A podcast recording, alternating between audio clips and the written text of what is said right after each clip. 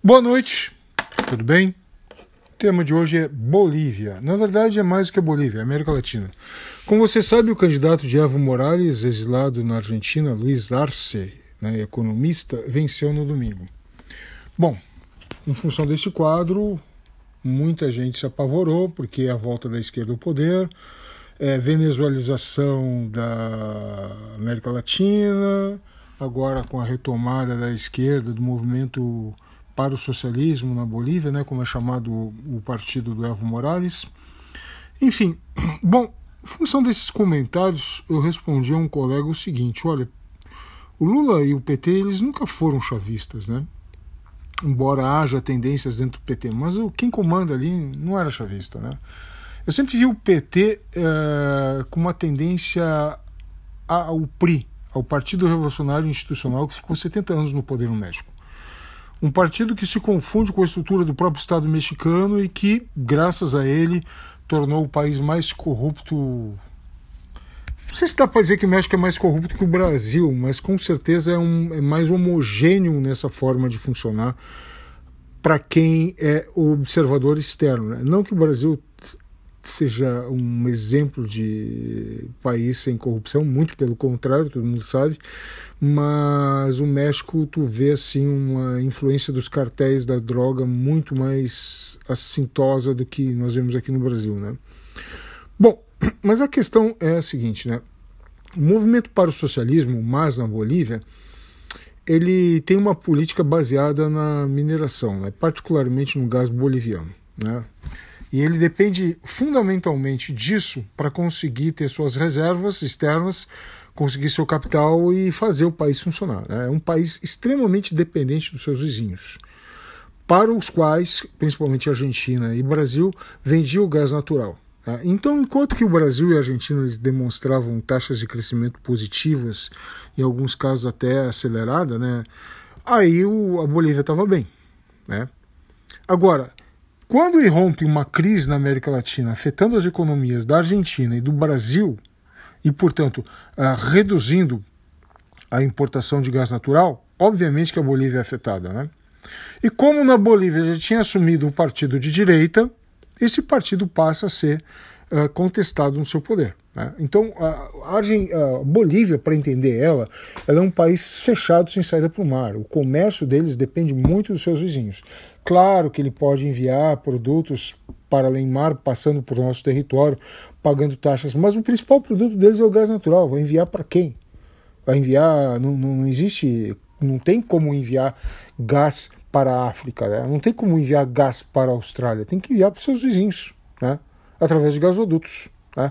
Então, a crise atual na América Latina é uma crise para a direita que tinha substituído a esquerda. Né? E países como a Bolívia, eles não são países que detêm um poder sobre nós. Eles sofrem da chamada doença holandesa, né? Quando a Holanda descobriu grandes reservas de gás ali no Mar do Norte e o seu investimento basicamente nesse setor, economia voltada para esse setor, fez com que os outros setores pelos dos quais a Holanda se caracterizava e era forte sofressem com isso, né? Então a dependência de um produto primário que faz até com que o câmbio mude, se tornando bastante desvalorizado para favorecer as exportações, faz com que as importações de outros produtos de maquinário padeça. Isso torna, por exemplo, o país mais e mais dependente do produto primário, no caso aí da, da Bolívia o gás natural e no caso da Venezuela o próprio petróleo, né? Então, notem, inclusive na imagem aí desse podcast, que o Evo Morales ele, ele prontamente reconheceu a vitória de Bolsonaro, esteve presente na posse de Bolsonaro.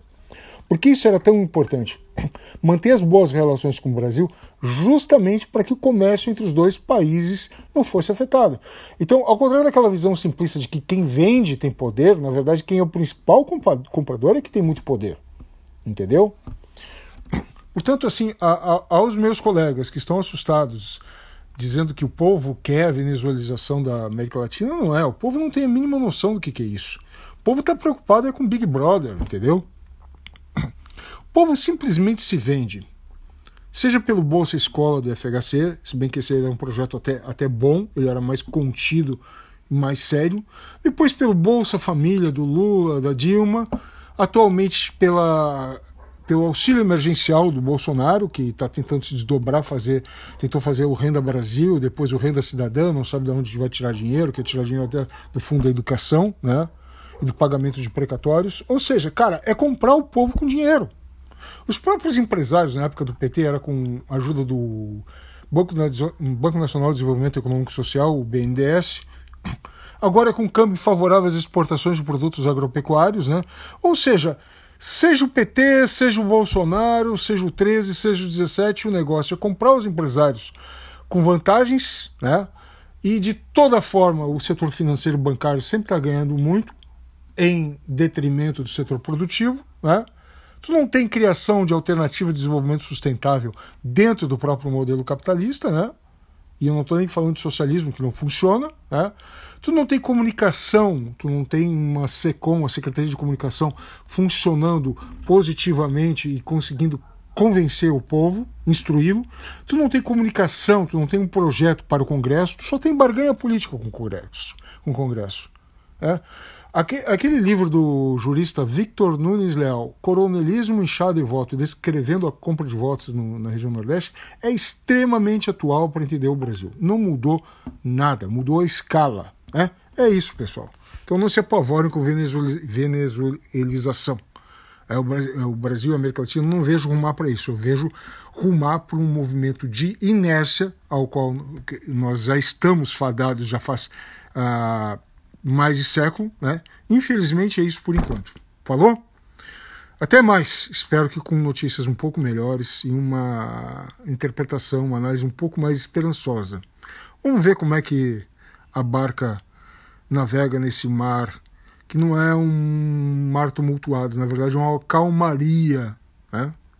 quase parada sem vento, nos levando para algum lugar mais promissor. Falou? Um abraço, boa noite.